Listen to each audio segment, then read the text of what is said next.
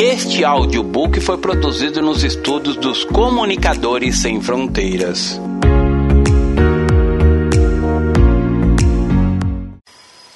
O Viver Cristão, autor Pastor Márcio Valadão, uma publicação da Igreja Batista da Lagoinha, edição agosto de 2009. Introdução. Mais do que meras palavras, atitudes ou ações religiosas, o que Deus mais anseia por um relacionamento íntimo e verdadeiro entre ele e seus filhos. Um relacionamento que glorifique o seu nome e também que cada um dos filhos do Senhor tenha consciência da adoração, não apenas adoração no templo, mas que a vida seja uma vida de culto, em que cada um possa o adorar em espírito e em verdade, em todos os momentos e em todos os lugares. Esse adorador é incompatível com a mentira, com o adultério, com a fornicação, com a avareza, com a prostituição, enfim, com o pecado. Esse adorar transcende as circunstâncias difíceis da vida, as lutas, as aflições. Também não está relacionado aos aspectos temporários e cerimoniais. Deus não está preocupado com o lugar, mas com a sinceridade de coração. Deus não habita em templos, e sim no coração do homem, e o que ele deseja é habitar na vida de alguém por meio de Cristo Jesus, fazendo desta vida o lugar santo. Ele deseja também que você avance, cresça espiritualmente, cumpra os planos e propósitos que ele reservou para você. Ouvinte amado, neste momento eu o convido a abrir seu coração para receber o Espírito Santo, o que ele tem a ministrar em sua vida, em nome de Jesus. O momento para iniciar a nossa audição, leiamos o Evangelho de João, capítulo 16, verso 33. Jesus disse: Essas coisas vos tenho dito para que tenhais paz em mim. No mundo passais por aflições. Entendamos esse passais por aflições. Podemos incluir muitas situações, pois a dor é individual. Às vezes, o que eu fere não fere tanto a mim Logo, não podemos desprezar a aflição de ninguém. Inúmeras e diversas são as circunstâncias da vida: pressões, abandono, solidão. Você pode colocar tudo aquilo que talvez esteja perturbando a sua alma, o seu coração, a sua família, os seus sonhos, a sua casa, as suas aspirações. No mundo passais. Veja bem, Aqui temos um estado e não uma permanência. Você passará e não permanecerá. Você não viverá em aflição. Por isso o Senhor nos disse: passai. Entenda que, do mesmo modo que a aflição vem, ela vai. A aflição não é para se instalar. Quero que isso fique bem claro em sua mente. Então, eis um exemplo prático. É como uma passagem por um túnel. Ninguém estaciona no meio dele pois logo à frente há uma saída. Túnel é bem diferente da caverna. E a grande questão está justamente em diferenciar o túnel da caverna. Túnel passa, caverna estaciona, permanece. E o grande problema é que alguns entram na caverna por não entenderem o passais. No mundo passais por aflições, mas tende bom ânimo, eu venci o mundo. Querido e querida, talvez as aflições estejam queimando na sua alma, lhe tirando o sono, mas ele disse: tende bom ânimo. E esse bom ânimo não é algo que surge pela força do pensamento ou por palavras positivas. Certamente, isso não funciona em nada, mas pelo poder de Deus, por meio da oração. Mas as interrogações podem estar aí, rodeando o seu pensamento, bem pertinho de você. Como vou vencer as aflições? Como Jesus as venceu? Deus não deu tapinha nas costas de Jesus, dizendo: Jesus, meu filho querido, tem de bom ânimo. No capítulo 17 de João, há uma oração. Há um preço que foi pago. E nesse momento ele convida a voltar os seus olhos para esse texto e fazer dele também a sua oração, que diz assim: Tendo Jesus falado essas coisas, levantou os olhos para o céu e disse: Pai, é chegada a hora, glorifica teu filho, para que o filho te glorifique a ti, assim como lhe conferistes autoridade sobre toda a carne, a fim de que ele conceda a vida eterna a todos os que lhe deste. E a vida eterna é essa, que te conheçam a ti, o único Deus verdadeiro, e a Jesus Cristo a quem enviastes. Eu te glorifiquei na terra, consumando a obra que me confiastes para fazer, e agora glorifica, meu Pai, contigo mesmo, com a glória que eu tive junto de ti.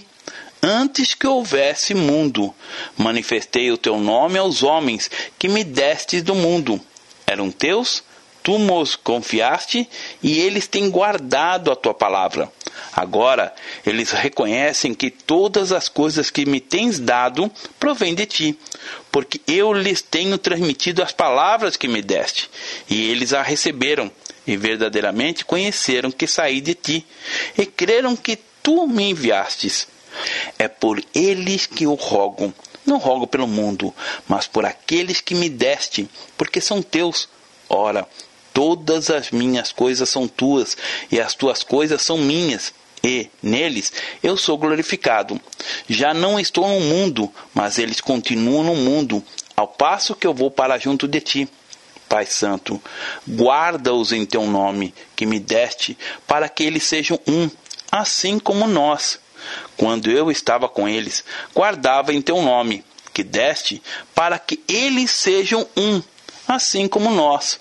Quando eu estava com eles, guardava-os em teu nome, porque me deste e protegi-os. E nenhum deles se perdeu, exceto o filho da perdição, para que se cumprisse a Escritura. Mas agora vou para junto de ti, e isto falo no mundo, para que eles tenham o meu gozo completo em si mesmos. Eu lhes tenho dado a tua palavra, e o mundo os odiou, porque eles não são do mundo, como também eu não sou. Não peço que os tire do mundo, e sim que os guardes do mal. Eles não são do mundo, como também eu não sou santifica-os na verdade. A tua palavra é a verdade. Assim como tu me enviastes ao mundo, também eu os enviei ao mundo. E a favor deles eu me santifico a mim mesmo, para que eles também sejam glorificados na verdade.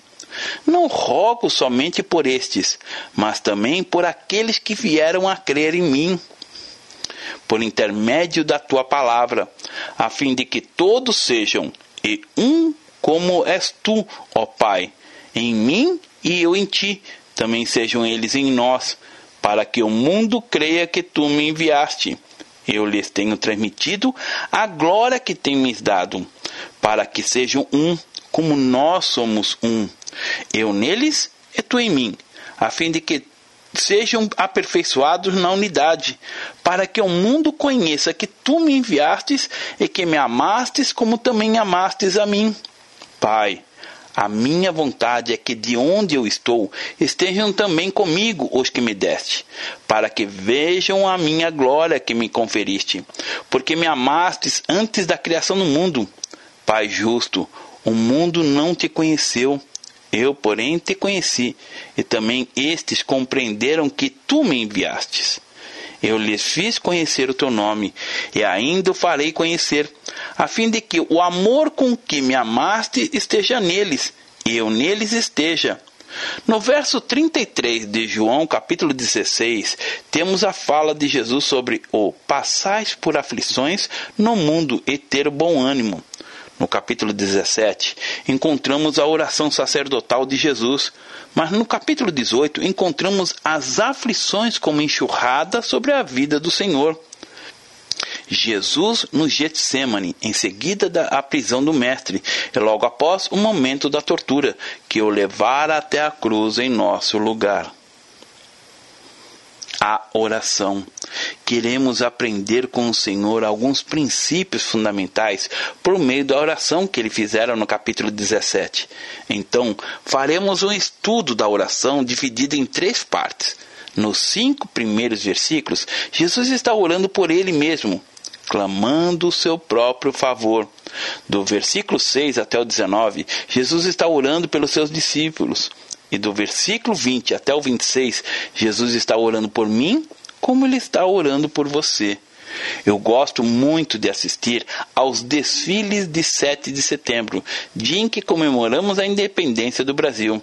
E sei que, dependendo do ponto em que estivermos, veremos o desfile apenas por um ângulo. Mas imagine alguém que esteja em um helicóptero assistindo ao desfile. Ele verá desde o primeiro como o último soldado, não é verdade? Por meio desta ilustração, podemos entender como é o olhar de Deus sobre nós. Estamos no desfile e ele no helicóptero, ou seja, ele vê todo o desfile ao mesmo tempo. Ele vê todas as pessoas ao mesmo tempo. Ele vê não apenas o desfile de uma determinada avenida, mas todos os desfiles de todas as avenidas, no planeta inteiro e no mesmo instante, e mesmo antes que eles acontecerem. Isso tem um nome, é a onipresença de Deus um único Deus em todos os lugares do mundo.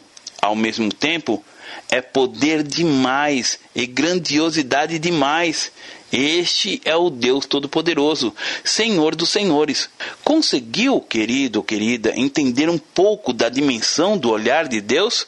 Por isso, Jesus Cristo disse: Não rogo somente por estes, mas também por aqueles que vierem a crer em mim por intermédio da Sua palavra. Então, com a mesma intensidade, com a mesma alegria, com o mesmo entusiasmo, com a mesma fé que Jesus orou pelos seus discípulos, ele orou por mim. Ele orou por você, porque ele já nos via antes mesmo da nossa existência. Não há nenhum nome mencionado na oração de Jesus, mas ele orou por todos os seus discípulos, um por um até mencionou aquele que se perdeu, e por todos aqueles que vierem a crer em mim por intermédio da sua palavra. A hora. Jesus iniciou a oração dizendo assim: Pai, é chegado a hora. Havendo um momento certo para o acontecimento na vida de Jesus. Tanto que no capítulo 7, no versículo 30, está escrito que então procuravam prendê-lo, mas ninguém lhe pôs a mão, porque ainda não era chegada a sua hora. Ninguém pode tocar em Jesus antes da hora. Quando os soldados foram prendê-lo, a obra do Senhor já estava pronta e os soldados não puderam colocar a mão nele porque ainda não era chegada a hora. Há uma hora determinada para a minha vida para a sua vida ao momento da nossa partida. E assim também houve o tempo de Jesus, e ele tinha conhecimento de qual seria a sua hora. No capítulo 12, do versículo 23, o Senhor disse: Respondeu-lhe Jesus: É chegada a hora de ser glorificado o Filho do Homem. Quando os gregos vieram tentando dissuadir a Jesus de ir à cruz para levá-lo à Grécia, para fazer dele um grande filósofo, um mestre, ele sabia que não era por aquele caminho que seria glorificado. A hora de Jesus era a morte, a hora de Jesus era o da cruz. No capítulo 13, versículos 1, ele disse: Ora, antes da festa da Páscoa, sabendo Jesus que era chegada a sua hora de passar deste mundo para o Pai, tendo amado os seus que estavam no mundo, amou-os até o fim. É tão interessante que a palavra morte, no vocabulário de Jesus, não tinha a conotação de algo tétrico. Jesus disse: É chegada a sua hora de passar deste mundo para o Pai. É tão diferente. A realidade pode parecer a mesma, mas aquilo que passa do Espírito é tão diferente. Como vemos, Jesus tinha uma hora, conforme dissera no capítulo 17: Pai, é chegada a hora, aquela hora que foi profetizada lá no jardim do Éden, quando o homem pecou, quando o homem desobedeceu, quando o homem voltou as costas para Deus, havia uma promessa. Havia uma promessa de redenção havia uma esperança. O Senhor disse: Porei inimizade entre ti e a mulher, entre a tua descendência e o teu descendente. Este te ferirá a cabeça, e tu lhe ferirás o calcanhar. Gênesis capítulo 3, verso 15. Aqui temos a referência do que aconteceria entre Satanás e o descendente da mulher. O descendente haveria de esmagar a cabeça da serpente, mas a serpente haveria de feri-lo no calcanhar. Então, eis a hora de Jesus, em que a serpente haveria de lhe ferir o calcanhar. Em que iria inocular o veneno do pecado? Em outras palavras, quando o Senhor se transformaria em maldição em nosso lugar, o momento de Cristo reconhecer que era chegada a hora. Jesus sabia. Lembra do exemplo do helicóptero? Pois é, ele estava sobrevoando e vendo tudo. Ele sabia de tudo. Ele sabia dos minutos e segundos em que teria que sofrer terrivelmente por mim e por você, pela humanidade. É chegada a hora. Glorifica o teu filho para que o filho glorifique a ti. Por isso, o nosso sofrimento, as provas, as aflições, as dores dão espaço para que o nome do Senhor seja glorificado. Querido, querida, Deus jamais se vinga. Deus nunca desforra, porque Jesus já pagou por tudo. As aflições, as situações de dificuldade que passamos nos levam a compreender o coração do Senhor. Talvez, devido à sua dor, seja difícil compreender que o sofrimento traga alguma coisa boa. E até entendo, porém, traga à memória as lutas que você já enfrentou e as vitórias que o Eterno lhe concedeu. Traga à memória os ensinamentos advindos por meio do sofrimento. Faça um autoexame e veja o que você amadureceu e cresceu, espiritualmente falando. Tenho certeza de que se você não desistiu em meio às aflições da vida, o saldo total, o balanço geral está positivo e não negativo. O conhecer. Acompanhe agora mais alguns textos bíblicos. No versículo 2 do João, capítulo 17, ele disse: Assim como lhe conferiste autoridade sobre toda a carne, a fim que ele conceda a vida eterna a todos os que deste. Aqui temos a afirmação de que Jesus tem toda a autoridade. Em 1 Coríntios capítulo 8, verso 6 está escrito assim: Todavia, para nós há um só Deus, o Pai, de quem são todas as coisas e para quem existimos, e um só Senhor, Jesus Cristo, pelo qual são todas as coisas, e nós também por ele. Em Efésios, capítulo 1, versículo 10, esta verdade é repetida dizendo: de fazer convergir nele, na dispensação da plenitude dos tempos, todas as coisas, tanto as do céu como da terra. Jesus está sentado à direita de Deus Pai, coroado. Na sua relação com Jesus, o seu coração deve realmente entender a autoridade dele, a posição do, dele, a vida do Senhor. No verso 3 de João capítulo 17, Jesus disse sobre a vida eterna. Vejamos. E a vida eterna é esta, que te conheçam a ti, único Deus verdadeiro, e a Jesus Cristo, a quem enviaste. Com estes textos, quero mostrar-lhe alguns significados da vida eterna. Esta não se refere à quantidade, mas à qualidade de vida, e essa qualidade nada mais é do que conhecer a Deus. Nós conhecemos lugares, pessoas, conhecemos muitas coisas, mas o conhecer a Deus vai além do apreciar, dos encontros casuais, das visitas esporádicas. O profeta disse: Conheçamos e prossigamos em conhecer ao Senhor. Oséias capítulo 6, verso 3.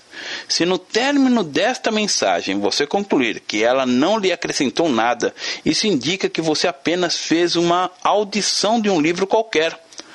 A audição da Bíblia e de livros inspirados pelo Espírito Santo nos ajudam na nossa caminhada em conhecer ao Senhor.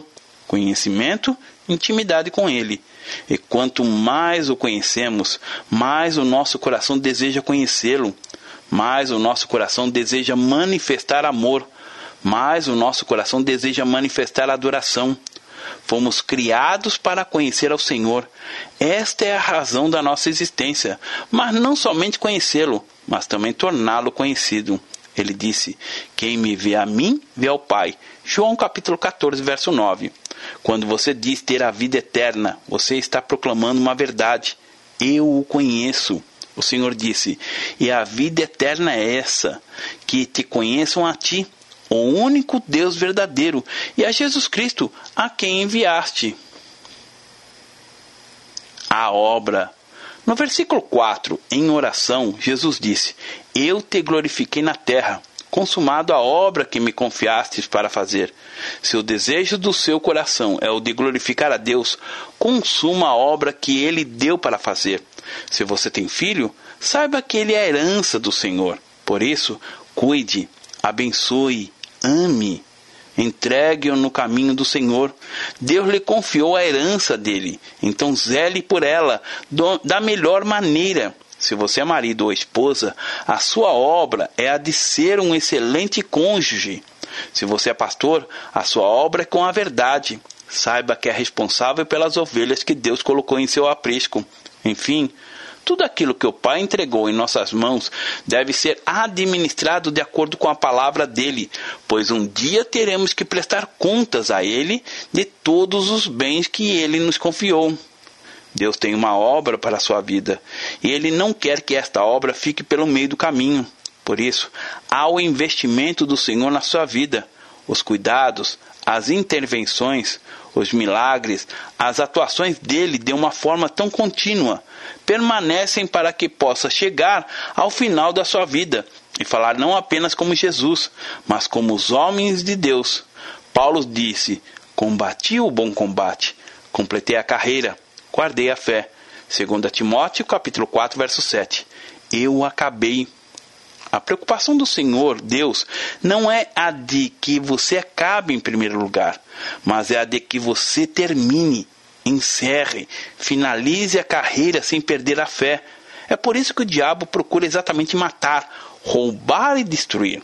Destruir o seu casamento, fazer com que seus filhos se desviem do caminho do Senhor, que a sua empresa chegue à falência, que você perca o seu emprego, mil situações para que a obra, para que o seu sonho, o seu alvo, a sua visão, o seu ideal não sejam concretizados. O mérito de Deus é sempre o homem. Por isso, Satanás trabalha dia e noite para aniquilar a humanidade. A exemplo disso, temos registrado na Bíblia a tentativa satânica contra a vida de Moisés e de Jesus logo após o nascimento dos dois. Mas algo que você precisa ter guardado em seu coração é a certeza, a convicção que impede das circunstâncias de que a sua hora vai chegar. Porém, ela chegará quando você tiver consumado a obra, quando você tiver feito aquilo que Deus quer que você faça. Então, amado, conheça, ame e sirva ao Senhor para que você possa dizer, como Jesus disse: Eu te glorifiquei na terra. E esse glorificar não é apenas com palavras, eu te glorifico, mas vencendo a batalha, cumprindo o seu chamamento, realizando a vontade do Senhor. Por isso, na cruz, antes de entregar, render o seu espírito ao Pai, o Senhor disse: Está consumado. É verdade que quando ele orou aqui, a cruz não era realidade ainda, mas por causa da atitude de Jesus, da submissão do Filho, a obra já estava feita. E assim também acontece conosco. Não conseguimos ver a obra realizada ainda. Não conseguimos ver a plenitude da obra realizada na nossa vida. Talvez você ainda esteja vendo seus filhos nas drogas, seu marido na perdição, sua esposa longe do Senhor, sua família em frangalhos, mas pela fé, querido querida, alimente o seu espírito, dizendo: Pai, eu te glorifiquei na terra, consumando a obra que me confiastes para fazer. Mesmo que você tenha que passar pelo Getsemane como Jesus passou, mesmo que você tenha que agradecer dizendo: Não a minha vontade, mas a tua vontade, Senhor. Saiba que em tudo há um propósito de Deus. Por isso, assim como fora a hora de o sofrimento chegar, assim também chegará a hora do alívio, da paz, do riso, da alegria, da cura. No tempo, a obra pode não estar realizada, mas no seu coração ela tem que estar feita. Isso você pode gerar no seu espírito. Você pode ter o entendimento da vontade, do plano e do propósito do Senhor. Deus confiou a você uma nova obra ou a mesma obra porque ela não foi concluída ainda. Você não deve simplesmente viver todos os dias, marcando lá no calendário, fazendo um X de mais um dia. Pois não é uma questão dos dias passarem, mas enquanto os dias passam, você constrói a vontade e os desígnios do Senhor. Vejamos agora o versículo 5. Jesus começou assim: E agora, pela obra que consumei, pela obra que realizei, e agora como resultado, como fruto, glorifica, meu Pai, contigo mesmo, com a glória que eu me tive junto a ti, antes que houvesse o mundo. Manifestei o teu nome aos homens que me deste do mundo. Eram teus, tu os confiaste, e eles têm guardado a tua palavra. Agora eles reconhecem que todas as coisas que me tens dado provêm de ti, porque eu lhes tenho transmitido as palavras que me deste. E eles a receberam, e verdadeiramente conheceram que saí de ti, e creram que me enviaste. E por eles que eu rogo, não rogo pelo mundo, mas por aqueles que me deste, porque são teus. Ora, todas as coisas são tuas, e as tuas coisas são minhas, e neles eu sou glorificado. A entrega. Interessante que em Mateus capítulo 8, verso 20, Jesus disse: As raposas têm seus covis, e as aves do céu ninhos, mas o filho do homem não tem onde reclinar a cabeça. Já no verso 10 do João 17, como acabamos de ver, ele disse: Ora, todas as minhas coisas são tuas. Quais são as coisas do Senhor? No Evangelho de João encontramos as coisas que ele disse que eram dele. Se observarmos bem, veremos que tudo o que ele falou que lhe pertencia não era propriamente dele, era nosso e veio sobre ele. Ele disse: Minha hora, e não a hora deles, era minha, mas ele a tomou. Realmente ele era dele era a glória, o gozo que tinha com o Pai. No capítulo 3, no versículo 29 de João, diz: Pois esta alegria já se cumpriu em mim Jesus também falou a respeito da comida dele. Vejamos João, capítulo 4, versículo 34, que diz assim: A minha comida consiste em fazer a vontade daquele que me enviou e realizar a sua obra. Para muitos, quando se fala em comida, surge no pensamento os mais variados pratos, aquilo que sustém, aquilo que traz vida ao físico. Bem, isso é verdade. Se eu parar de comer, eu vou adoecer e posso até morrer. Por isso tenho que comer arroz, muita abobrinha, feijão e carne. Isso sustenta o meu corpo natural. E como sabemos, não alimentamos a nossa mente e o nosso corpo apenas com a comida natural, mas com a espiritual também. E o nosso espírito é alimentado pela vontade do Senhor, quando escolhemos fazer a vontade dele. No capítulo 5, do verso 30, ainda no livro de João, Jesus falou sobre o juízo. Ele disse: eu nada posso fazer de mim mesmo, na forma que como eu ouço julgo. O meu juízo é justo, porque não procuro a minha própria vontade, e sim a daquele que me enviou. Minha vontade, minhas palavras, meu testemunho, meu Pai, minha casa, meu sangue, meu tempo, minha doutrina, meu dia, minhas ovelhas, meus servos, meus discípulos, meus mandamentos, minha paz, meu amor, meu nome, minha glória, minha voz, minha vida, minha mão, minha sepultura, minha alma, meus amigos, meu reino, minha vestidura, minha túnica, meus irmãos, meu Deus e meus cordeirinhos. Marque no Evangelho de João todas as expressões de alegria que Jesus falou. Ele disse que todas as coisas dele eram do Pai e todas as coisas do Pai eram dele. Você só vai ver as coisas de Deus quando todas as suas coisas forem dele. E esse é um dos motivos que algumas pessoas enfrentam no que diz respeito à prosperidade e outras áreas da vida e da entrega total. Você só terá as coisas de Deus quando todas as coisas forem dele. Mas se eu der tudo para ele, eu não vou ter nada. Você pode pensar, querido ou querida, é como se você jogasse uma gotinha no oceano e o oceano ficasse todinho seu. É esta relação. É verdade que você pode dar para o Senhor muitas coisas boas, mas, na maioria das vezes, o que você entrega para Ele é um corpo doente, e o corpo sadio do Senhor vem a você. Você entrega o seu coração, marcando pela angústia, e o coração do Senhor de paz vem para você. Esta troca pode não ser muito justa da nossa parte, mas ele escolheu que assim fosse, para que de certa forma fosse glorificado. De que maneira o Senhor é glorificado? Quando o nome dele, os efeitos do nome dele e da sua própria vida vêm até nós.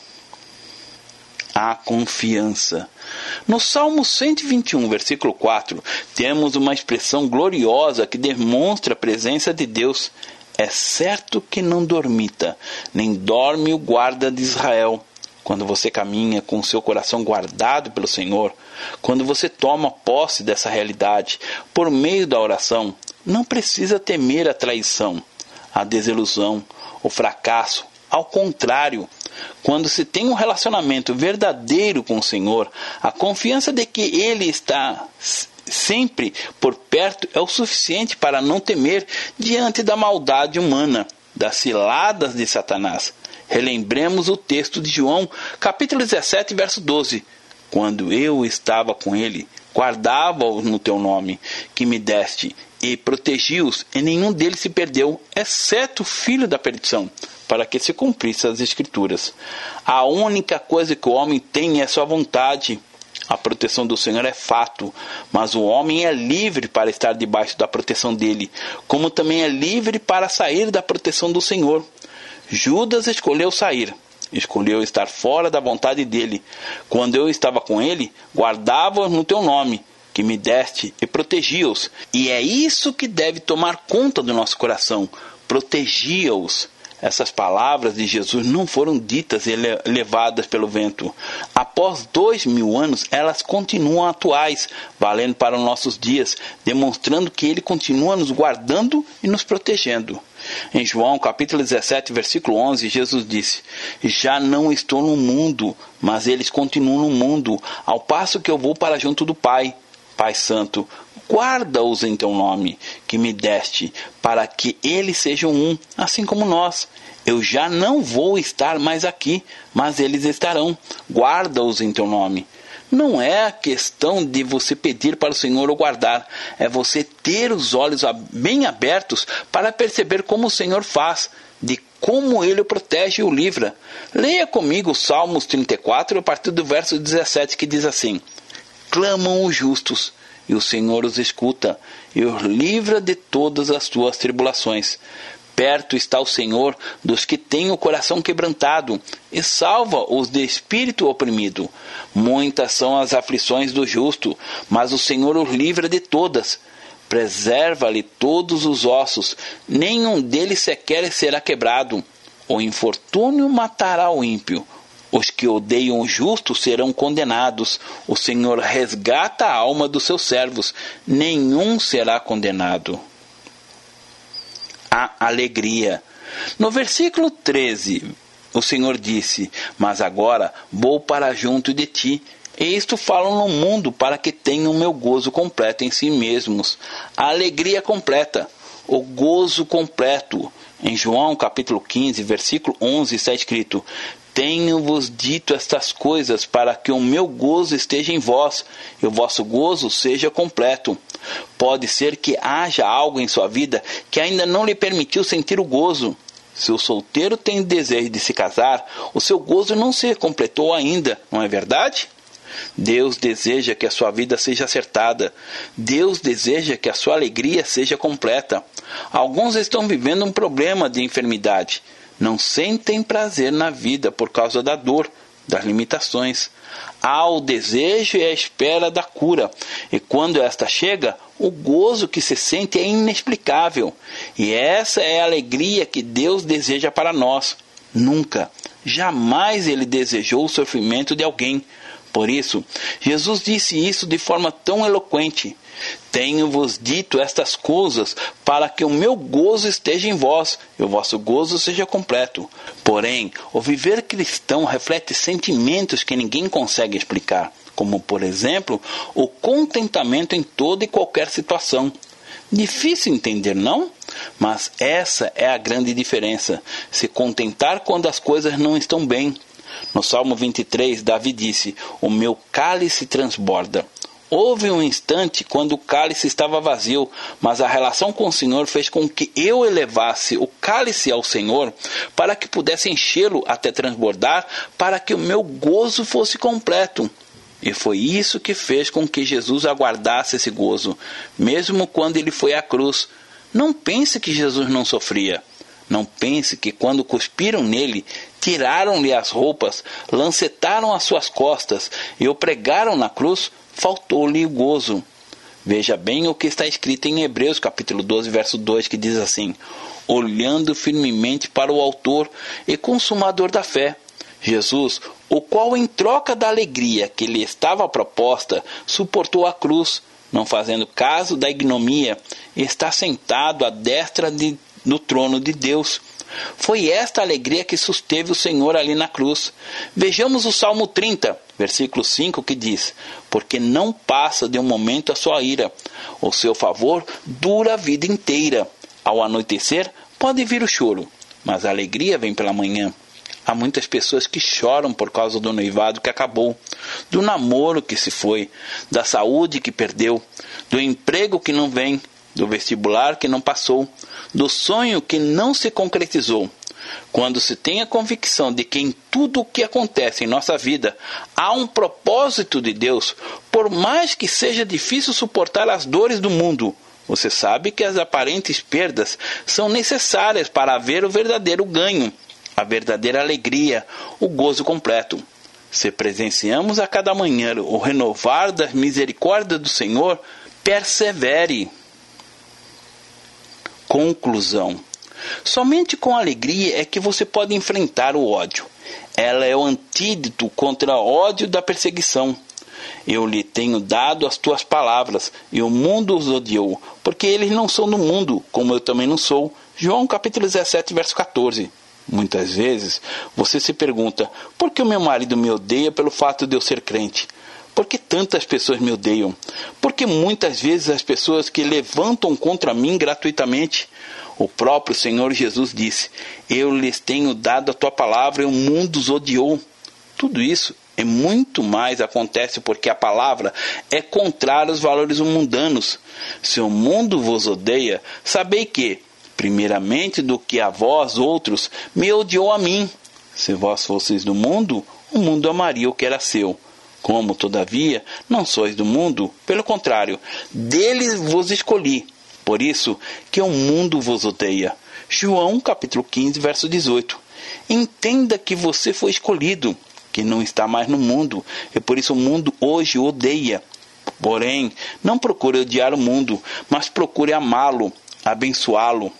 Abençoe as pessoas, seja solícito, seja generoso, seja humilde Jesus orou pedindo que não nos tirasse do mundo, e sim que nos guardasse do mal. Se os seus vizinhos não são os que você sonhou, não mude para outro lugar por causa disso. Seja bênção na vida deles.